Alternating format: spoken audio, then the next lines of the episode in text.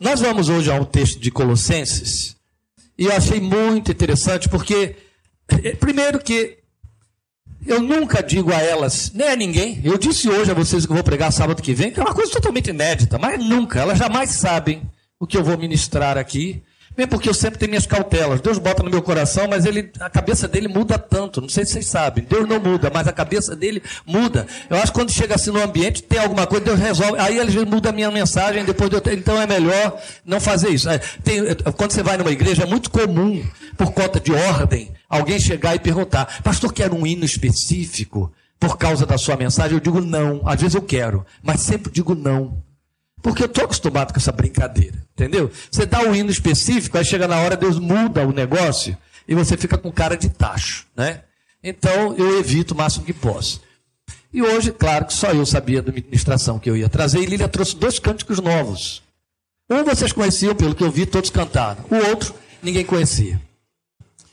Ou, ou poucos conheciam. Eu não conhecia nenhum dos dois. E aí eu estive observando a letra. O primeiro, aliás, né, é bom que se diga isso aqui, é bem interessante, mas é bom que se diga. Uma certa ocasião, fui ministrar no encontro de pastores e ali havia um mestre de música, pastor, veterano, que era da igreja, de uma igreja em lá para o noroeste de São Paulo, e depois ele saiu de lá. E ele era mestre de música, ele tinha acabado de vir de um encontro de louvor. E ele estava dizendo uma coisa muito interessante, eu não vou saber reproduzir, nem vou fazer isso. Mas ele dizia assim: a música ela pode ser falsa ou verdadeira. Ela é falsa quando ela, ela é feita sem compromisso. Ela é feita porque o sujeito precisa produzir algo. Então ela não tem, ela, ela, ela é desconexa. A, ela não tem um ritmo. Ou se ela tem um ritmo, o ritmo não obedece à letra. Ou se tem letra, a letra está desencaixada no, no, no, no ritmo e na cadência. Então ela tem que ter ritmo, cadência e letra. Por quê? Porque o ritmo e a cadência têm que comunicar a mensagem. Então, em outras palavras, a música foi feita para transmitir a mensagem que tem uma letra. Ela só consegue transmitir a mensagem quando ela é, obedece ao ritmo e cadência, de forma que a letra sai. É a mesma coisa que aquilo que Paulo disse. Quem vai atender ao chamado se a trombeta der sonido incerto? É quando a música dá sonido incerto. É música sem pé nem cabeça. É como essas músicas que vocês estão ouvindo aí, né? Cada um no seu quadrado, ado, ado. Então, não diz nada. A letra não diz, a música que está ali não diz. Às vezes, a música é um verdadeiro encanto, que às vezes ela é plágio. E a letra é uma droga lá dentro. Aí você se encanta com a música e depois você vê que você não está recebendo nada. É como alguém que se entope de, de de remédio de farinha de trigo, não vai produzir efeito nenhum. Mas o sujeito acha que se medicou. Então ele está cantando e acha que ele prestou louvor. A letra não disse nada. E eu estava observando o detalhe das duas letras aqui. Comunicações bíblicas, quer dizer, não é o sujeito pegar um texto da Bíblia, atropelar ele todo e dizer que então pregou uma mensagem evangélica, botou música e canta. Não tem uma palavra profética. E essa palavra profética, ela é profética porque ela é, ela é bibliocêntrica. Ela comunica a revelação de Deus escrita. Não é o, a, meramente o sentimento do autor. Ele põe o sentimento em cima da verdade, especialmente a segunda. E uma das coisas que a segunda música diz, e é muito interessante, é: não é uma fé por conta dos hinos. É exatamente a nossa meditação desta noite. Então eu achei muito apropriado que as duas letras cantadas, as duas músicas cantadas, antes da gente ministrar, elas estavam comprometidas com esta palavra sem que ninguém soubesse, nem eu conhecia as músicas que estavam aí. Já vi isso acontecer muitas vezes, isso enche meu coração de paz e de alegria, porque a gente percebe que é um agir bem completo do Espírito de Deus naquilo que se faz. Peço então que você abra sua Bíblia em Colossenses 2, eu vou ler todo o texto, e aí vamos considerar esta palavra. Eu sei que Colossenses é uma carta meio escondida aí no meio do, das 12 cartas de Paulo, mas você vai conseguir achar.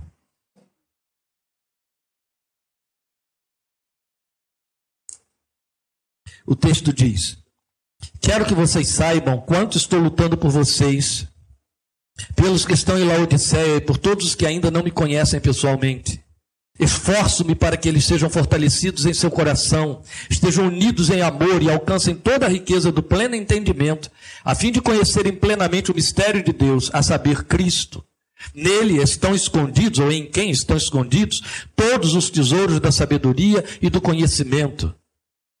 Eu lhes digo isso para que ninguém os engane com argumentos que só parecem convincentes. Porque, embora esteja fisicamente longe de vocês, em espírito estou presente e me alegro em ver como estão vivendo em ordem e como está firme a fé que vocês têm em Cristo.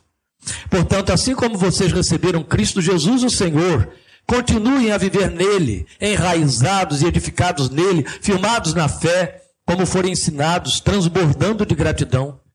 Tenham cuidado para que ninguém os escravize a filosofias vãs e enganosas, que se fundamentam nas tradições humanas e nos princípios elementares deste mundo, e não em Cristo.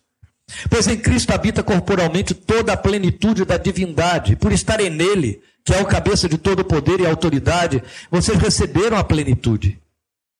Nele também vocês foram circuncidados, não com a circuncisão feita por mãos humanas, mas com a circuncisão feita por Cristo, que é o despojar do corpo da carne. Isso aconteceu quando vocês foram sepultados com ele no batismo e com ele foram ressuscitados mediante a fé no poder de Deus que o ressuscitou dentre os mortos. Quando vocês estavam mortos em pecados e na incircuncisão da sua carne, Deus os vivificou com Cristo. Ele nos perdoou todas as transgressões e cancelou a escrita de dívida que consistia em ordenanças e que nos era contrária. Ele a removeu, pregando-a na cruz, e tendo despojado os poderes e as autoridades, fez deles um espetáculo público, triunfando sobre eles na cruz. Portanto, não permitam que ninguém julgue pelo que vocês comem ou bebem, ou com relação a alguma festividade religiosa ou a celebração das luas novas ou dos dias de sábado. Estas coisas são sombras do que havia de, haveria de vir. A realidade, porém, encontra-se em Cristo. Não permitam que ninguém que tenha prazer numa falsa humildade na adoração de anjos os impeça de alcançar o prêmio. Tal pessoa conta detalhadamente suas visões, e sua mente carnal a torna orgulhosa. Trata-se de alguém que não está unido à cabeça, a partir da qual todo o corpo, sustentado e unido por seus ligamentos e juntas, efetua o crescimento dado por Deus. Já que vocês morreram com Cristo para os princípios elementares deste mundo, por quê? Como se ainda pertencessem a Ele, vocês se submetem a regras. Não manuseie, não prove, não toque. Todas essas coisas estão destinadas a perecer pelo uso, pois se baseiam em mandamentos e ensinos humanos. Essas regras têm de fato aparência de sabedoria, com sua pretensa religiosidade, falsa humildade e severidade com o corpo, mas não tem valor algum para refrear os impulsos da carne. Vamos orar. Meu Pai, a gente se curva diante da riqueza desta revelação, deste texto, que ecoa há dois mil anos sobre a igreja e está tão atualizada nestes dias como foi nos dias de Paulo. Naquele tempo, ele escreveu preocupado com o judaísmo penetrando na igreja, o gnosticismo também invadindo, para confundir cabeças. Hoje nós encontramos legalismo, nós encontramos jeovismo, nós encontramos adventismo, nós encontramos tantos ismos que parecem dizer a mesma coisa que dizemos. Como Paulo diz aqui, parecem ser convincentes, mas não são. E essa palavra está tão atual. Hoje nós encontramos uma igreja que trocou a palavra pelo culto e trocou o adorado, o adorado pelo adorador. E ela acredita que fazendo este culto está junto de ti da maneira como faz, ela acredita que tudo vale porque é feito em nome do Senhor e esta palavra tem tanto lugar, tanta necessidade de ser proclamada hoje, nos termos em que Paulo a escreveu há dois mil anos, como naquela ocasião. Seria muita pretensão minha achar que neste espaço curto de tempo nós vamos poder destrinçá-la, nós vamos poder trabalhar esses argumentos. Eu sei que não, Pai. Mas eu te peço esse poder de síntese, iluminado pelo teu espírito, para que o pouco que pudermos depreender daqui nos seja de filtro, nos seja de lastro, nos seja de alerta, nos seja de quebrantamento de coração, nos seja de refrigério, de orientação, de direção segura, nos seja por luz.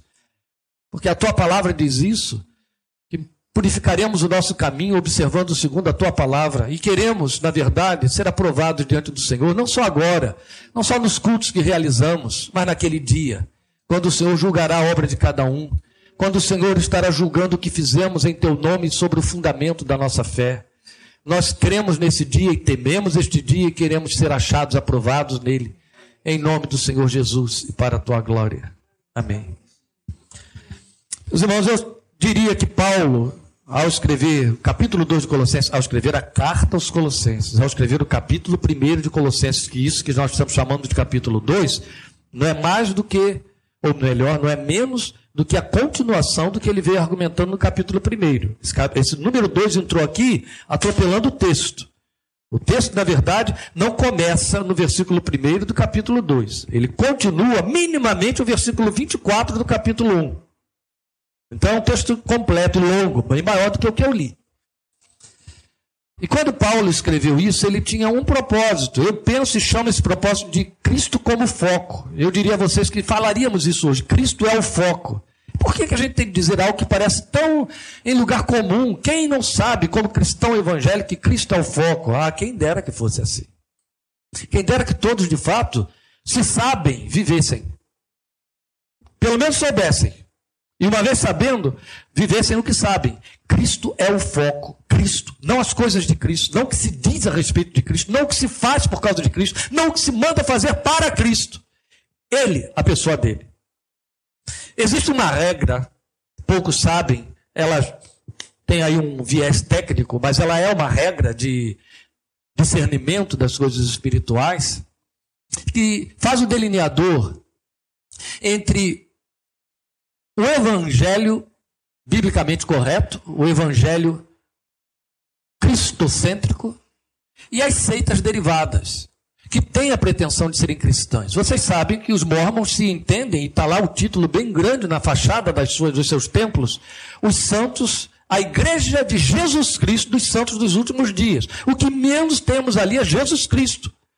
Mas temos Joseph Smith, não temos a revelação escrita da palavra de Deus lá, por mais que eles se pretendam piedosos, o que temos lá é o livro dos Mormons.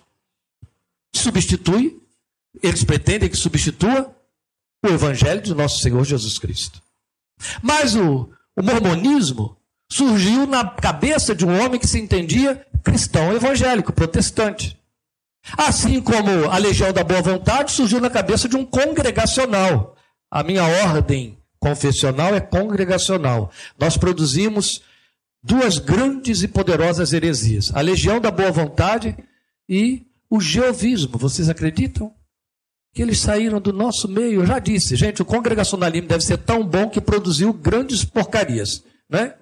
Que produziu a Legião da Boa Vontade e o Geovismo. Saíram de lá. Russell era crente congregacional. Rutherford era presbiteriano, tá vendo? Eh, eh, não tem para onde correr. Porque os congregacionais e os presbiterianos começaram juntos aqui no Brasil, par a par, andando juntos ali no centro do Rio de Janeiro. Então, um atraiu o outro, entende? Um produziu o geovismo e o outro continuador do geovismo, que é, na verdade, o codificador do geovismo, Rutherford.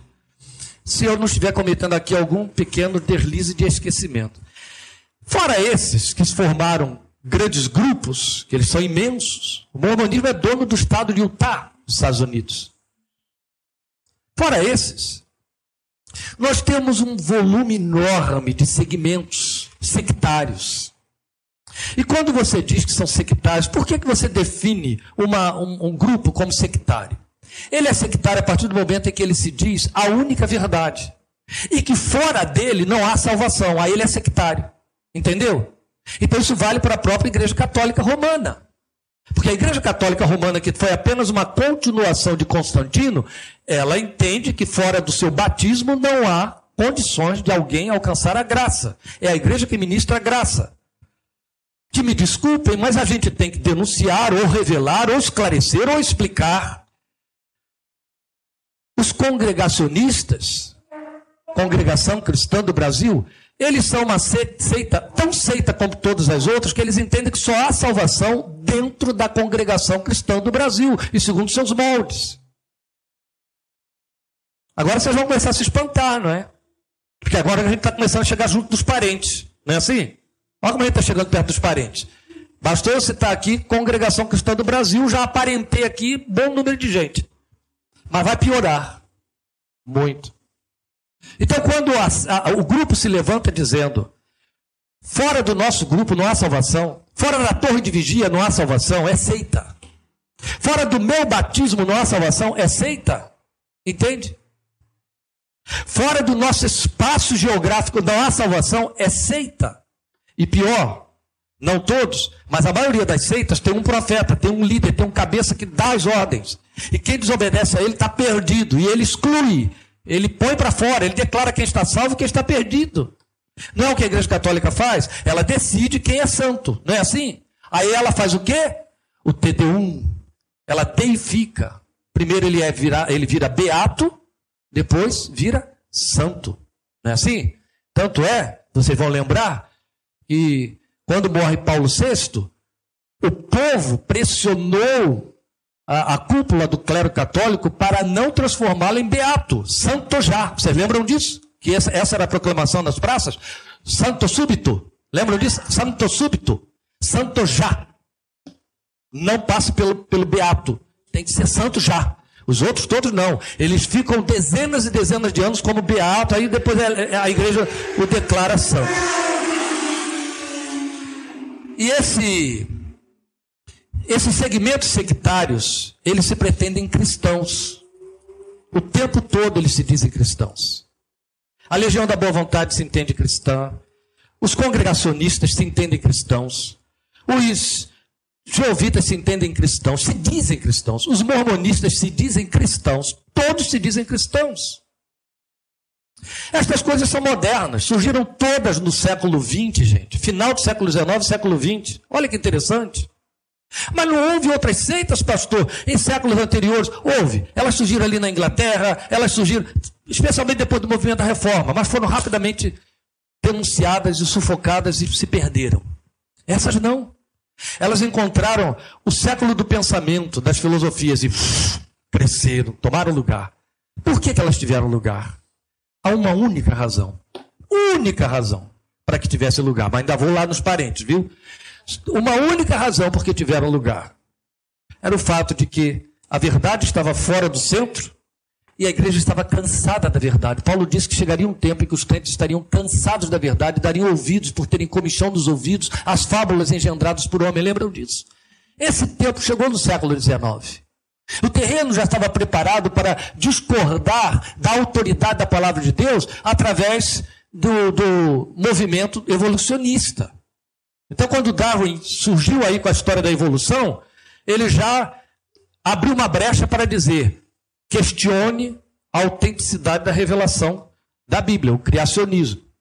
Logo depois dele surge o, o Freud com o conceito psicanalítico de que não há pecado, o homem é produto do seu meio. Então, derruba-se uma. E derrubou mesmo. Derrubou mesmo, que eu ainda estou procurando com holofote qual é a igreja que hoje prega sobre pecado. Entende? Ninguém peca mais. O pecado é apenas uma reação natural aos seus impulsos e faz parte do seu humanismo. Ele abriu um outro rombo desse tamanho. Depois, a igreja pode simplesmente ser clube, porque o Estado tem capacidade de fazer melhor do que a igreja faz com o socialismo. Aí veio Karl Marx. Com... Então ela teve suas três frentes, a igreja, três frentes no século XIX, tudo isso surgiu no século XIX, para abrir o espaço para descentralizar a revelação e a igreja, cansada da verdade, foi dando ouvidos às novidades. Depois disso, veio um enxame de outras coisas, até algumas verdadeiramente cristãs, mas que também, olha os parentes, desviaram o pé quando começaram a dizer: se não for de acordo com o nosso dogma, nossa forma, você não tem salvação. Então só tem o Espírito Santo quem fala em línguas. Chegamos nos parentes, né? Se adulterar, nunca mais é salvo. Se sair, se cair da fé, perde a salvação. Olha como é que eu estou nos parentes. Não estou? Claro que eu estou. Como foi que no início dos séculos a igreja resolveu o problema das heresias ou das seitas? Ela estabeleceu Colossenses 2. Em que termos? Que eu disse que hoje é técnica essa terminologia, técnica para nós. Cristo é o foco. Ou seja, a confissão que não for cristocêntrica é herética. não é verdadeira. Só que, por confissão cristocêntrica, o que se entendeu foi. Tá filmando, não tá? Então a gente pode ir para a lousa. O que se entendeu foi, ó, cristocêntrico é a doutrina que emerge de Cristo e que volta para Cristo. Tá bom? Então, o ensino, o querigma, a pregação que faz esse movimento, ó. Cristo, o foco. A teologia, que foi assim que se entendeu, ela tem, o ensino tem uma teologia cristocêntrica, sai de Cristo e volta para Cristo, leva quem ouve, quem aprende a Cristo põe dentro de Cristo. Ó, eu vou ler, eu disse que não tinha lido, mas que o texto vinha de lá. Eu vou ler 1,27, que eu não tinha lido de Colossenses. Então, eu vou ler 1,28 e 29, não é 27. Paulo diz assim: Nós o proclamamos, advertindo e ensinando a cada um com toda a sabedoria, para que apresentemos todo homem perfeito em Cristo, não é na igreja, nos dogmas, na doutrina, nem na Bíblia, é em Cristo. Para isso eu me esforço, lutando conforme a sua força que atua poderosamente em mim. E aí no capítulo 2 ele já vai continuando para dizer: Eu estou lutando por vocês, dizendo que ele fez disso um combate. Então a doutrina leva o homem para Cristo. Entende? Vem de Cristo, porque leva o homem para Cristo, ela é cristocêntrica. Aí disseram: a doutrina é a teologia, quer dizer, é o arcabouço de ensinos. Aponta para Cristo e fica em Cristo. Não fica nas coisas de Cristo, nos adereços. Então ela é cristocêntrica. Não faz isso, é herética. Gente, sabe o que, que Paulo aqui está chamando de heresia?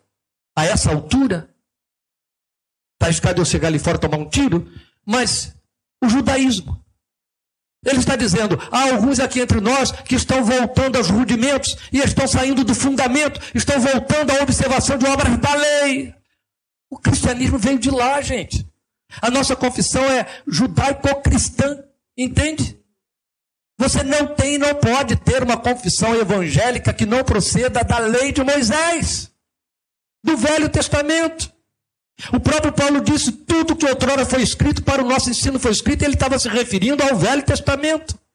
Mas agora ele está dizendo: quem quer colocar aquela lei, aderir, acrescentar, somar a Cristo, saiu da graça. é anátema. Já pensou? Chegar para uma família judaica que está cumprindo o sábado, está cumprindo os jejuns das luas novas, e dizer o seu sacerdote é anátema? Pois foi isso que Paulo fez. Você tenta imaginar se Paulo estivesse nos nossos dias ouvindo o que está se fazendo aí com o nome de Cristo e tarará, né? e pretendendo ser cristão. Agora, quando se então pretendia a teologia como cristocêntrica, procede de Cristo, leva o homem para Cristo e tá... a gente reduz muito. Porque a teologia não é apenas o que se ensina no púlpito, o que se escreve em livros, o que se ensina na. Lembra nas igrejas antigamente? Quem aqui é crente antigo igual a mim que tinha escola dominical? Lembra? Havia nas igrejas escola dominical, lembram disso? Então, algumas igrejas ainda muito retrógrada, que Deus as conserve retrógradas até Jesus voltar, tem escola dominical. Mas as outras que evoluíram, elas aboliram a escola dominical. Então, naquele tempo que tínhamos escola dominical, a gente aprendia coisas a respeito de Cristo na escola dominical. Então, vai se pensar que está reduzido a teologia, ao ensino. Não, não, não. É cristocêntrico quando tudo que diz respeito à manifestação da fé é cristocêntrica.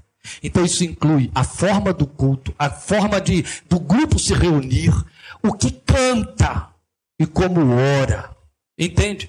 E como vive o que aprendeu. Então, se o meu cântico não é cristocêntrico, ele não pertence à doutrina da verdade. Se o meu ensino não é cristocêntrico, não pertence. Se a minha forma de cultuar, se eu estabeleço alguma coisa que ajuda a obra da graça, por exemplo, se você se vestir de tal maneira ou se for a tal lugar, perde a salvação, isso é heresia. Entende? Jesus não precisa de ajuda nenhuma para salvar você.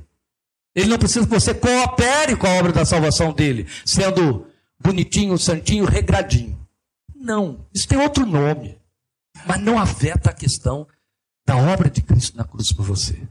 Então, tudo que extrai ou acrescenta cai em Apocalipse. Lembram? Quem acrescentar ou retirar vai sofrer as pragas deste livro. Está escrito lá. Então, a, a, a questão cristocêntrica é muito séria. A beleza do capítulo 2 de, de Colossenses, e seria um absurdo eu pretender que estaria expondo isso para vocês hoje aqui, nesse tempo tão curto, é que Paulo aborda esses pontos, como eu orei no início, que estamos vivenciando hoje. Eu quero mostrar só alguns para vocês, mas eu, eu, quero extrair aqui o, o, versículo 17 de todo o texto que nós lemos. Ele vai ficar como eixo em torno do qual este capítulo corre. Ele diz: estas coisas, quer dizer, tudo que ele falou antes e o que vem depois, estas coisas são sombras do que havia de vir. A realidade, porém, encontra-se em Cristo. Realidade, o que ele está dizendo é o foco, a verdade, a realidade. O que é real é Cristo, o resto é sombra.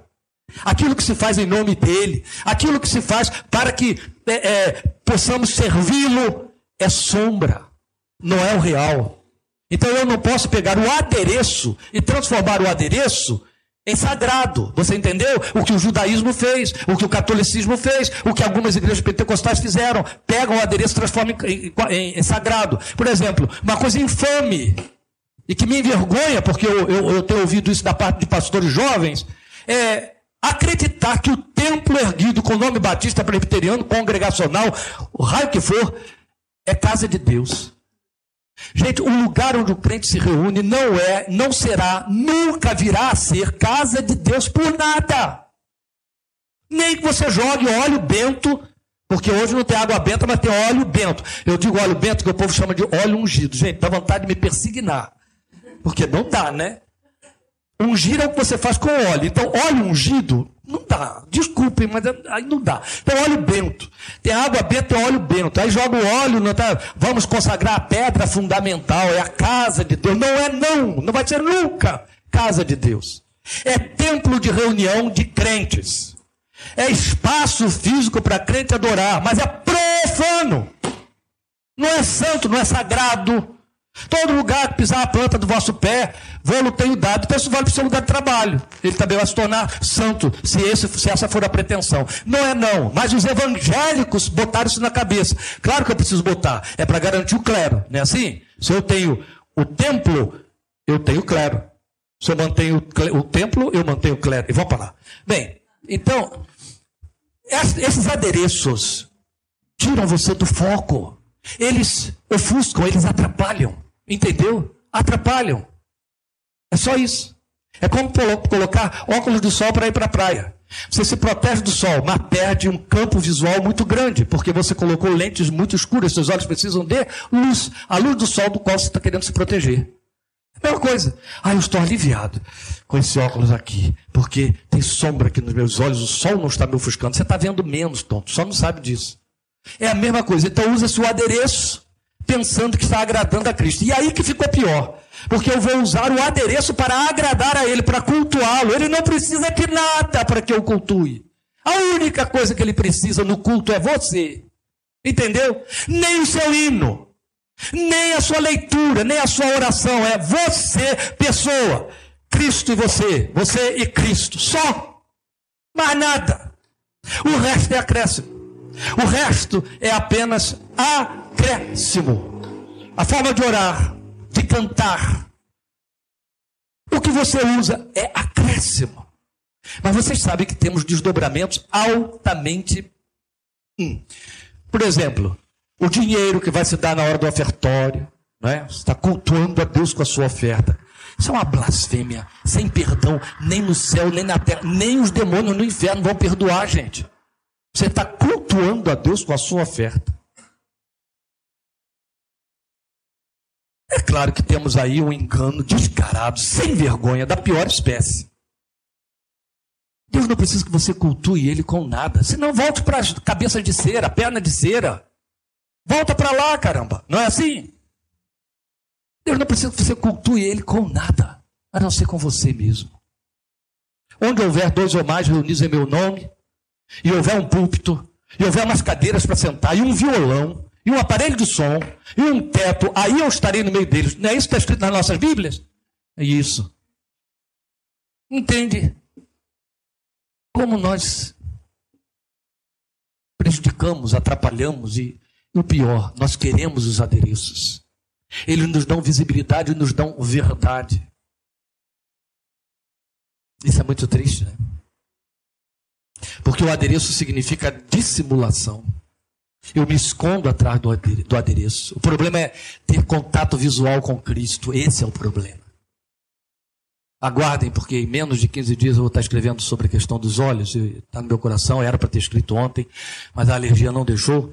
Vocês vão ouvir algumas coisinhas interessantes ali. Há pessoas que não têm condições de fazer contato visual. Essas pessoas estão afetadas, elas têm algum problema.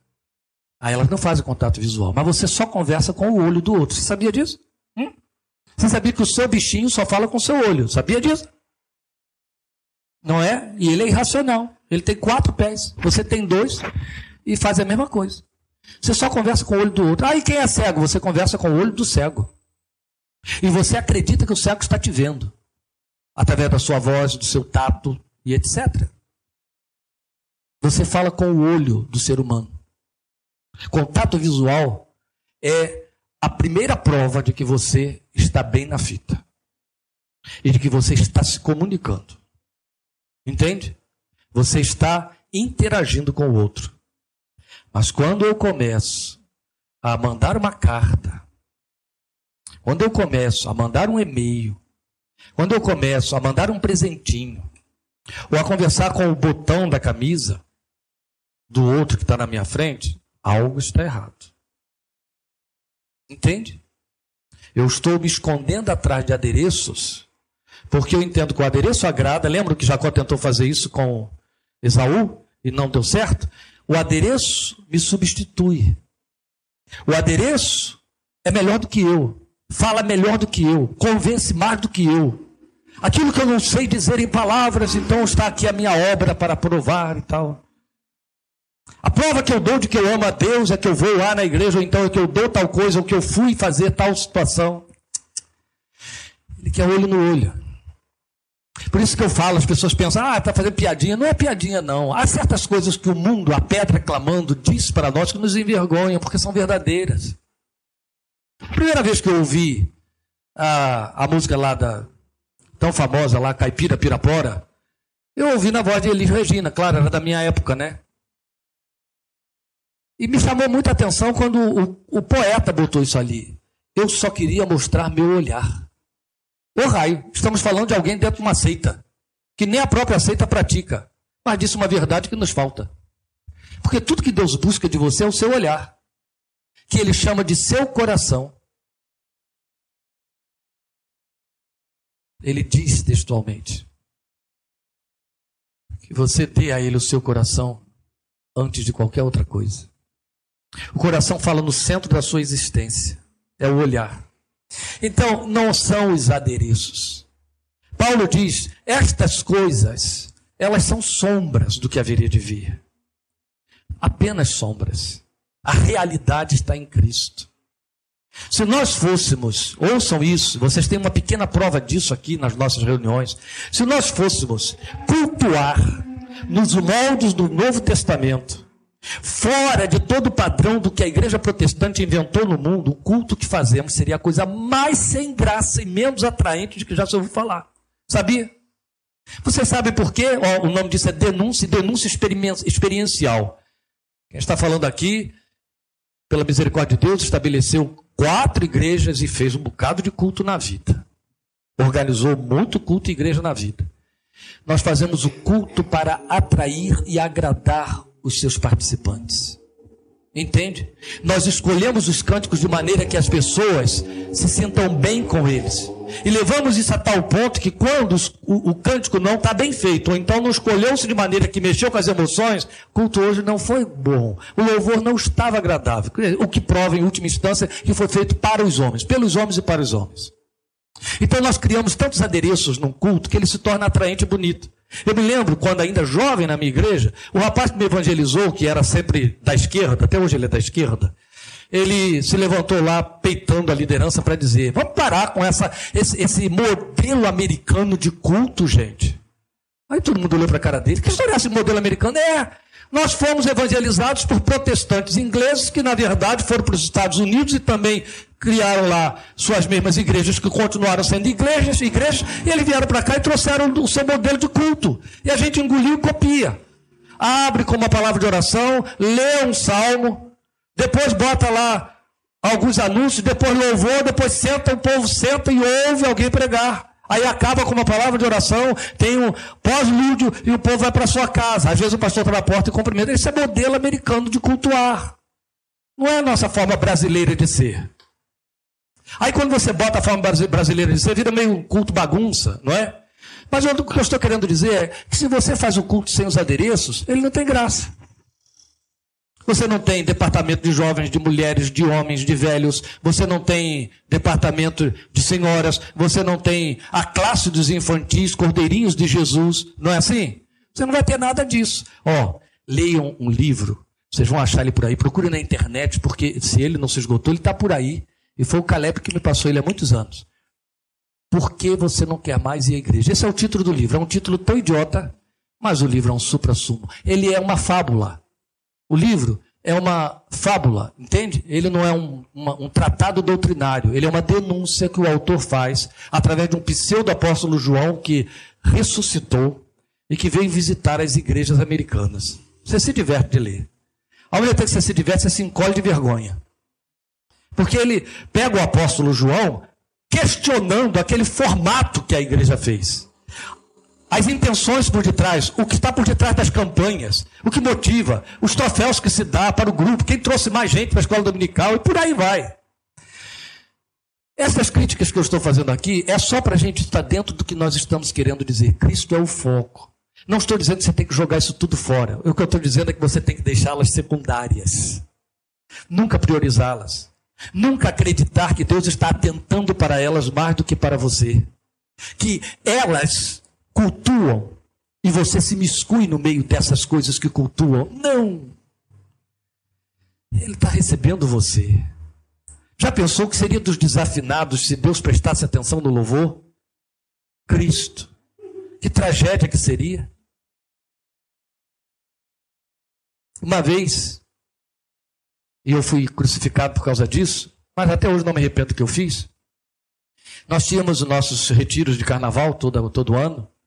E nós tínhamos três pessoas na nossa igreja que não entoavam, até para assoviar eles desafinavam. Eram três.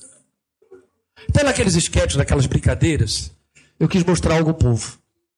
Eu selecionei os três para fazerem um trio. Foi trágico. E eles foram firmes até o fim. No fim, um deles, porque não entendeu, se sentiu muito humilhado diante de todo mundo, né?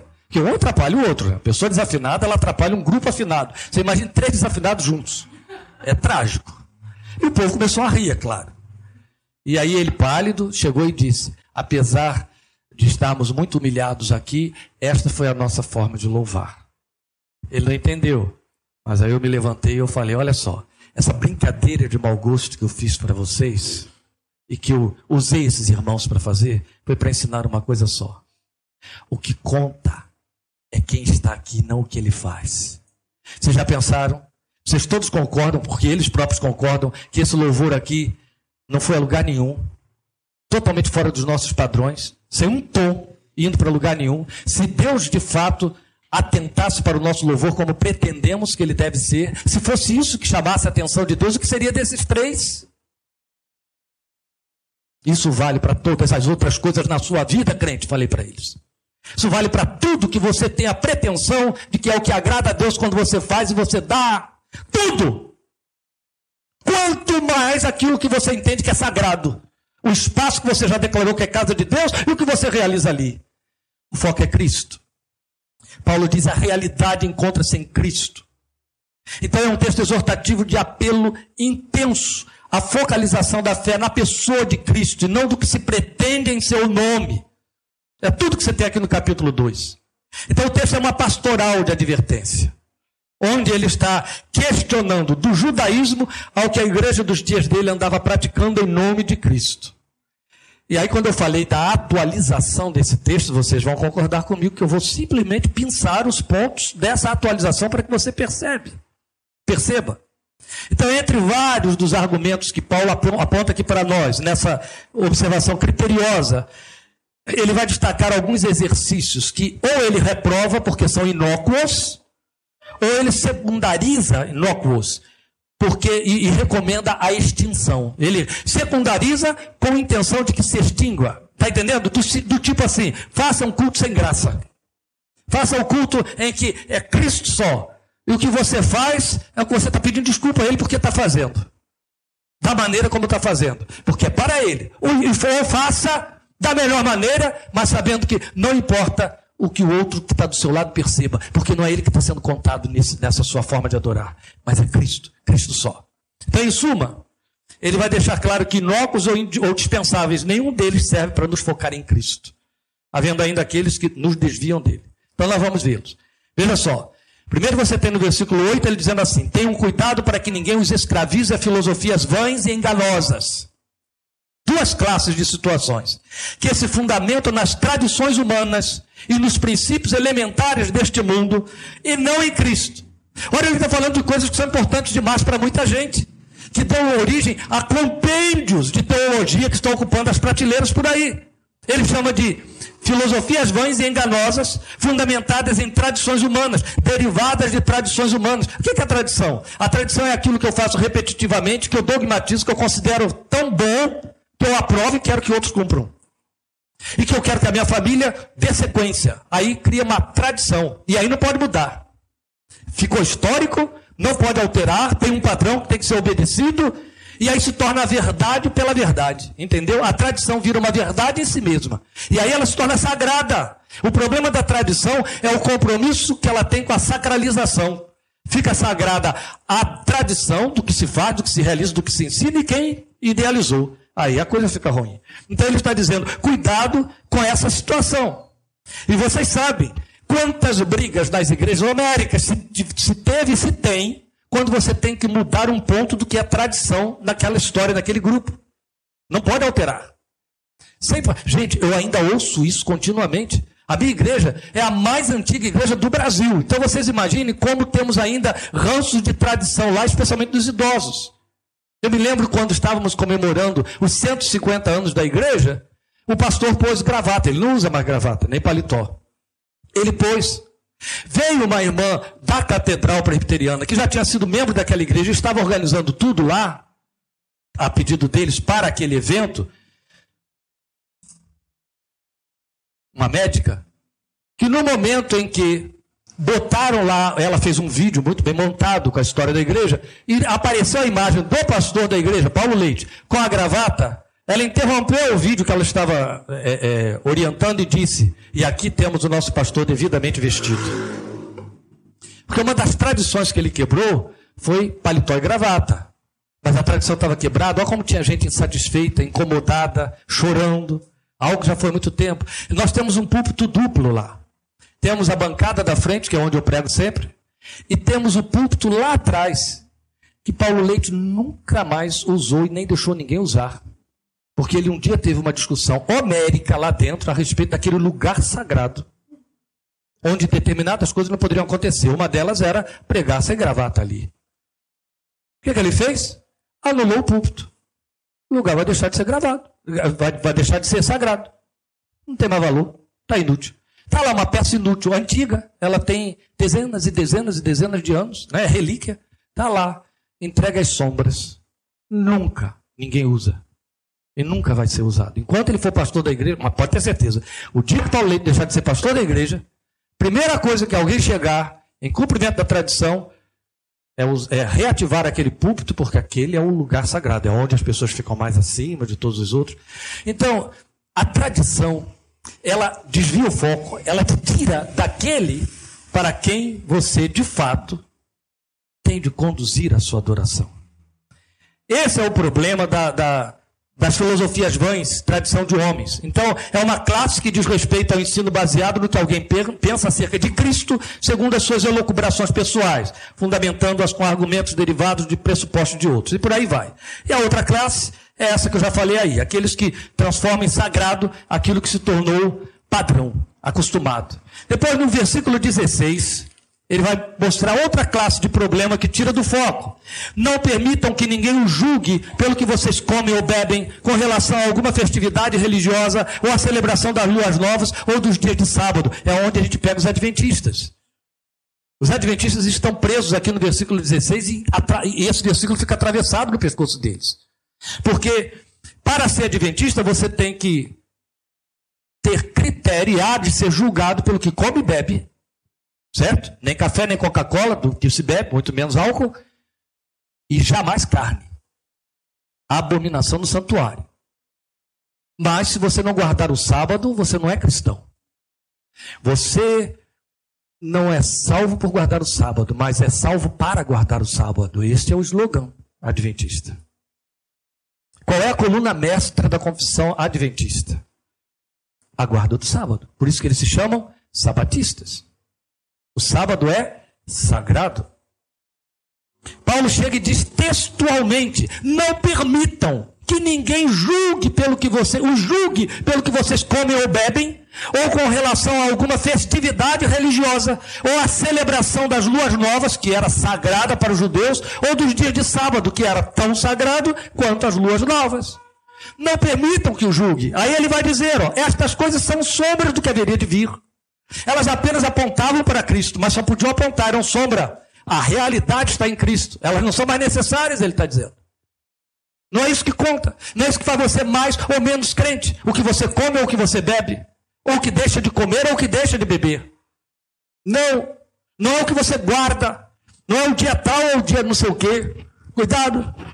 Cuidado quando alguém disser a você, como nessa fatalidade do Rio de Janeiro a gente ouviu dizer, Agora mesmo, teve o aniversário de Arely que foi comemorado lá no fórum de Macaé, onde ela está trabalhando. E o menino lá que é contínuo, estava lá meio amarelinho. E aí, na hora lá, o povo né, exagerou, porque eles pegam os aniversariantes do período e fazem um festão. Então, param depois do expediente, mesa farta com tudo. E o pobre do garoto encostar lá no canto, meio amarelinho. Aí ela, coitadinha, chegou lá perto dele.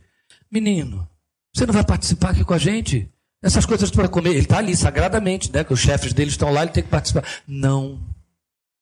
Você não pode comer? Não. Você está doente? Não. Mas qual é o seu problema? Minha igreja fez 21 dias de jejum e a gente está proibido de comer qualquer coisa que não seja alface e tomate. E assistindo a cena ali, né? Aí eu falei, você não vai dizer a ele que isso não está certo? Tá... Ah, não, pai, eu só fiquei com pena dele, saí de perto dele. Falei, melhor, melhor assim. Aí ficou lá o pobre coitado. Né? Mas não podia comer. E ali não tinha alface e tomate. Proibido. 21 dias. O pobrezinho que foi assassinado no Rio também já estava cumprindo 21 dias de jejum na igreja dele. Jejum é necessário, é importante. Ele só não pode ser sagrado. Entende? Por exemplo, estou em jejum. Ai, quebrei o jejum. Gente, isso é da igreja católica. O verbo quebrar jejum partiu de lá. Quebrei o jejum. Começa que alguns tontos fazem jejum, desculpam, eh, se impõem o jejum para fazer dieta. Mas o problema não é esse. O problema está no fato de que algumas pessoas fazem o jejum que não tem sentido. O jejum que não cultua e não adora. O que é o jejum? O jejum tem um propósito eu vou me ocupar de coisas espirituais e vou, não vou separar tempo para comer. Aí o sujeito entra em jejum e vai trabalhar. Entende? E ainda lá se aborrece, ainda tem, ou vai visitar parente, que é coisa pior, que é coisa mais profana do que você visitar parente. Eu quero dar um conselho a vocês: nunca visite parente antes do culto. Se possível, não receba parente antes do culto em casa no dia de domingo. É melhor não vir para o culto. Melhor. Então, jejum, visitar parente com jejum, profanou o jejum. Não é assim que pretende? Não tem nada de santo. O jejum é eu me separei para adorar. Então tá bem, na igreja você foi adorar, no culto você foi adorar, vai em jejum, tá ótimo, que você foi ali para adorar. Cuidado, dependendo da igreja, você vai piorar tudo. Agora, vai jejuar, se separe em oração, como Jesus falou. Ah, mas hoje eu tenho que trabalhar, então não jejue. Entende? Porque não faz sentido. Ele não é sagrado, ele é um adereço, ele é sombra. Ele não é Cristo. Ele pode apontar para Cristo, mas não te leva a Cristo. E por aí vai. Ah, isso é santo. Santo, mas a gente que adorar o santo. E não as coisas santas. Esse é o problema quando você perde o foco e sai do foco que é Jesus. Então ele vai falar aqui nesse versículo 16 da incorporação de conceitos humanos que ele está condenando, que procedem daqueles que pretendem estabelecer regras cerceadoras da liberdade cristã individual. Não coma, não beba, não faça, determinando o que lhes parece o certo e o errado, o que se pode e o que não se pode fazer e experimentar. É uma visão reducionista da vida espiritual. Meu Deus, eu fui filho de uma igreja que só pensava estas coisas. Tudo era proibido. A palavra proibida era a palavra mais amada e praticada e ensinada naquela igreja. Tudo era proibido. Era terrível. Uma mulher entrava na igreja, o pastor dava uma volta por detrás dela. Um dia eu cheguei para ele e falei assim: Olha só, se meu pai vier aqui encontrar o senhor dando uma voltinha por detrás da minha mãe, vamos ter problema de polícia. Falei para ele que eu tinha uma boca muito solta, tem até hoje. É. Ele foi dar uma volta por detrás da minha mãe, sabe para fazer o quê? Para ver se ela estava com coque no cabelo, porque não podia cortar cabelo. Aí ele foi fazer isso. Tinha uma missionária que as meninas consideram por tia, que é muito amiga e querida nossa. Ela era afrodescendente, então ela naquela época se usava Enê, ela, e elas, coitadas, tinham que, por obrigação, se virar lá com o cabelo delas para poder não cortar. E aí ela passou um dia no salão, o Enem, o cabelo quebrou. Mas quebrou de fazer um buraco dentro. A coisa foi mal feita. Ela era missionária itinerante. Ela foi suspensa das atividades na itinerância, do trabalho que ela fazia com as mulheres, porque o cabelo dela tinha caído atrás e ficou curto. E é indecente que a mulher fale sem ter cabelo comprido. Então, eu fui filho de uma igreja que era cerceadora de tudo, de todas as maneiras. Era uma visão reducionista da vida espiritual. O crente podia ser muito sincero, mas se ele não cumprisse regras, ele era ímpio e ainda era excluído. Então eles querem que, por mais que, e Paulo diz isso aqui, por mais que pareçam sinceros no que pensam e determinam, eles incorrem no erro de desviar-nos do foco que é Cristo para seus padrões eclesiásticos, estabelecendo figurinos etc. Depois você vai ter no versículo 18, ele dizendo, continuando para falar de outra situação muito mais próxima de nós nos dias de hoje. Não permitam que ninguém que tenha prazer numa falsa humildade e na adoração de anjos os impeça de alcançar o prêmio. Tal pessoa conta detalhadamente suas visões, sua mente carnal a torna orgulhosa. Gente, é de uma estupidez. Lília é, é, testemunha das, já nos contou, melhor dizendo, às vezes várias em que participou de vigílias no tempo da juventude da igreja dela, em cima de morro, e que as profetisas iam para lá de madrugada e apavoravam o grupo, dizendo: Estou vendo um olho aqui. Eu me lembro de participar de reunião de oração e alguém, terminada a reunião, sempre tinha isso, alguém levantar e perguntar: alguém teve alguma palavra do Senhor ou alguma visão? Aí uma mulher lá levantar e dizer: Eu vi uma folha caindo aqui entre nós. Isso tudo era recebido com glória a Deus, aleluia. Entende? Paulo diz assim, claramente para você: não permita. Só isso que ele disse. Eu não sei como é que a gente faz para não permitir, não é interessante? Mas ele está dizendo isso. Não permita que ninguém que tenha prazer numa falsa humildade, na adoração de anjos, os impeça de alcançar o prêmio. Essa pessoa conta detalhadamente suas visões, sua mente carnal a torna orgulhosa, mas essa pessoa não está unida à cabeça. Cristo, a partir do qual, ou da qual todo corpo, sustentado e unido por seus ligamentos e juntas, os membros, efetua o crescimento dado por Deus. Então ele está dizendo: não permita que os santarrãos, aqueles que estão imbuídos de santas emoções. Isso é um perigo muito grande. Vivemos e somos a geração fruta das santas emoções.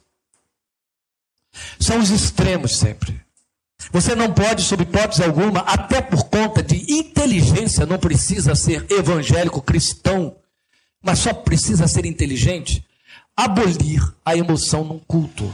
Não existe. Por isso mesmo que a gente canta. Você canta provocando a emoção.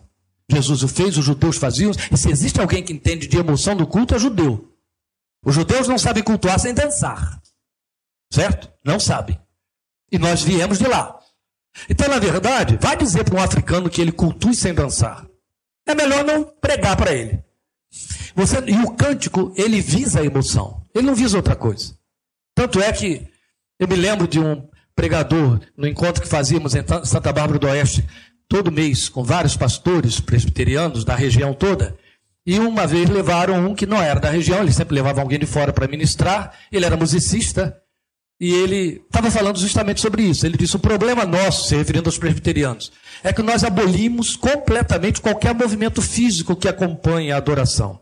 E resistimos demais aos nossos moços quanto a começar a bater palma na igreja. Hoje está liberado, né? Mas naquela época era terminantemente proibido. Determinados instrumentos de percussão, nem pensar. Ou a igreja tinha um órgão, ou tinha um piano. Teclado já pertencia a roqueiro. Violão, vai lá. Bateria, profanação do Santo dos Santos. Nunca. Então ele contou, ele deu exemplos históricos para nós dos cânticos que tinham sido preparados pelos inólogos, que eram feitos para provocar movimentos. Aí ele dizia assim: então o que, que o musicista fazia? Ele sabe que a congregação vai cantar da gola para cima, né? nada pode mexer, a única coisa que mexe é a boca e os olhos. Daqui para baixo nada pode mexer, ele tem que ficar assim, e santo, santo, santo, né? E aí ele disse, ele preparava a música e o ritmo de tal maneira que ele dançava. Que para poder jogar o teclado, pegar as notas que estão nos extremos, ele tinha que se movimentar. Então ele está se movimentando. Enquanto que o povo está lá. Ele tá, enquanto ele está lá cantando, né? A Deus demos glória. O povo está. A Deus demos glória. Por quanto, né? Estátuas. Ele está dançando no púlpito com a música que ele fazia. Esse pastor mostrou isso para nós e foi muito interessante. Aí, é claro, houve lá aqueles que nos mostraram os exemplos, são os extremos. Os extremos de alguns americanos, que davam saltos de meio metro, como lá falou, durante o louvor e etc. A questão é que você não pode abolir a emoção do culto, da adoração, da presença de Deus. Mas o problema não consiste em abolir as emoções. Consiste em focá-las e transformar o que é espiritual em psíquico. E aí você faz uma coisa incomparavelmente pior. De novo, você está saindo do foco e trazendo para o adorador, tirando de Cristo e trazendo para o cristão. Entende? Ele se torna a, o, o, elemento, ele se torna a pessoa importante na adoração, de maneira que os apelativos vão fazer com que ele chore, com que ele sinta alguma coisa, ele tem que sentir. E aí o entendimento vai para onde? É disso que ele está falando. Quando ele diz: Estas coisas têm aparência de piedade, mas elas não te levam a Cristo. Então, o grande problema que veio na esteira do movimento pentecostal foi a ênfase demasiada às emoções. É impossível, impossível, humanamente falando, é impossível você entrar na presença de Deus sem que suas emoções te acompanhem. Você é um ser completo. A psique está aí. E as emoções estão na psique. O que você não pode fazer é que elas te dominem ou elas te levem à presença de Deus. A presença de Deus desperta as suas emoções. As suas emoções jamais vão despertar a presença de Deus, porque não são espirituais. Você entende? O movimento não é daqui para lá, é de lá para cá. Se o Espírito desperta a minha estrutura psíquica, minhas emoções são válidas, foram santificadas. Se as minhas emoções têm a pretensão de despertar o Espírito, o nome disso é carne. Eu saio do foco. Esse é o problema. Então são pequenas coisas que são disfarçadas ou dissimuladas, mas que nos tiram do foco. foco. Aí Paulo encerra a sua advertência no versículo 23, mas eu vou ainda a um outro para completar isso aqui, que é muito importante, onde ele vai dizer essas regras tem de fato aparência de sabedoria, com sua pretensa religiosidade ou piedade, falsa humildade, severidade com o corpo, mas não tem valor algum para refrear os impulsos carnais ou da carne, ou como você tem outras versões, a sensualidade ou os impulsos sensuais. Não tem valor contra a sensualidade e não tem. Mas eu quero levar você de volta ao versículo 6 para poder encerrar. Então, o que ele disse aqui no versículo 23 é que o que ele quer nos mostrar é que o que temos de viver é o, no, o nosso verdadeiro foco é a pessoa do Senhor Jesus. Artefatos de que se servem os adoradores para se chegarem a Deus não podem ter lugar como sendo sagrados ou ocupando o lugar de Deus entre eles e o Senhor. Se tornando tropeços para a fé. Vão resultar em quê? No culto pelo culto, ao culto dos hinos, como nós ouvimos na música que foi cantada aí. Mas veja, logo no início da exortação, e eu volto a esse início para terminar, no versículo 6, ele vai dizer: Portanto, assim como vocês receberam Cristo Jesus, o Senhor, continuem a viver nele. Como? Enraizados e edificados nele. Eu quero chamar a sua atenção para essa diferença que ele faz entre este argumento o argumento seguinte: enraizados e edificados nele, firmados na fé. Ele não disse enraizados e edificados na fé. Percebem a diferença? enraizados e edificados em quem? Em Cristo, firmados na fé. Olha como a fé já ficou, a própria fé, em segundo plano. O que ele está dizendo é: não se torne um legalista. Não se torne alguém que vai se servir da letra para justificar a confissão, porque a letra mata. É em Cristo.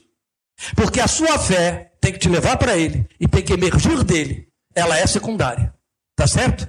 Ele é a pessoa. É firmado na pessoa do Senhor Jesus. Ele tem que ser a sua paixão. Ele tem que ser a sua razão, como um cântico que temos cantado tantas vezes aí. Ele diz: como vocês foram ensinados, transbordando de gratidão. O foco é Cristo. Não é o que se pensa dele, não é o que se pretende dele, nem as coisas que apontam para ele.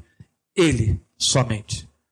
Então, irmãos, que isto lhes sirva de filtro, como eu orei aqui no início que isso lhe sirva de orientação, de, de esteio, de maneira que você tem e deve participar de tudo que se faz em nome do Senhor, cultos, em qualquer aglomeração cristã evangélica. Mas nunca deixem de ter seus filtros. Paulo diz em Tessalonicenses: examinem tudo e retenham o que é bom. Estejam alertas, não se deixem contaminar e poluir. O que mais temos hoje como grande problema dos crentes nestes dias é validar o serviço por causa da emoção que sentiu. Cuidado, muito cuidado. As emoções são um verdadeiro laço. E quando você está impregnado delas, meu Deus, até a fala herética de alguém na rua vai te produzir lágrimas. Cuidado com isso. Essa semana eu estava muito afetado, muito abatido. Aí vi uma cena daqueles três mosqueteiros, quando D'Artagnan e é, Aramis e os outros dois cruzaram as espadas, um por todos, outro por um. Eu chorei. Falei, Deus, vou tomar remédio. A emoção faz isso. Entende? Cuidado, emoção não valida culto. Emoção não te joga na presença de Jesus. A presença de Jesus te joga no chão e te leva à emoção. E hoje, nós só temos igrejas pautadas na emoção na emoção e no medo, no, na inologia e nos artefatos. Mas a pessoa de Cristo, onde está? Vamos orar, vamos ficar de pé e falar com Deus.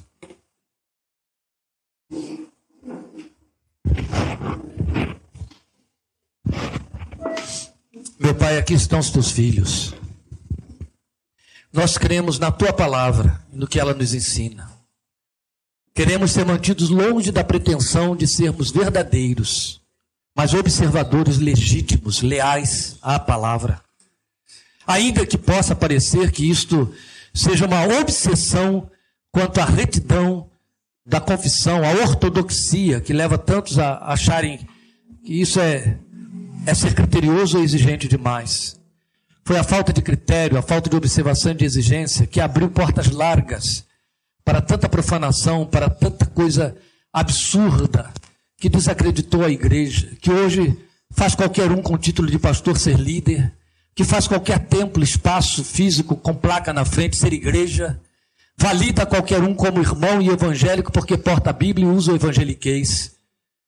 E Deus, nós encontramos as infâmias acontecendo de todas as maneiras, de todas as formas, desacreditando tudo que se processa ali, e através daqueles que ali estão, de governadores orando por conta de dinheiro de propina que receberam dentro de gabinetes, dentro de escritórios, sendo filmados, flagrados nos seus erros, mas orando com um grupo de oração, porque entendeu que foi uma agência abençoadora de Deus e tantas outras coisas. E na esteira destas coisas vieram as heresias programar, programáticas, as heresias ensinadas, querigmáticas, aquelas que foram escritas, pregadas, e levaram tantos a crer que era uma verdade.